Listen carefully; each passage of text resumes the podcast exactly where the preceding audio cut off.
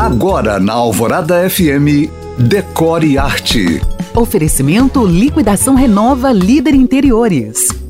Você já reparou que as portarias mudaram? Seja por causa do custo da mão de obra, principalmente à noite, seja por conta das tecnologias e até das novas demandas, como deixar de ser apenas um ambiente de controle de acesso para se transformarem em depósitos de entregas das compras da internet e do delivery nosso de cada dia.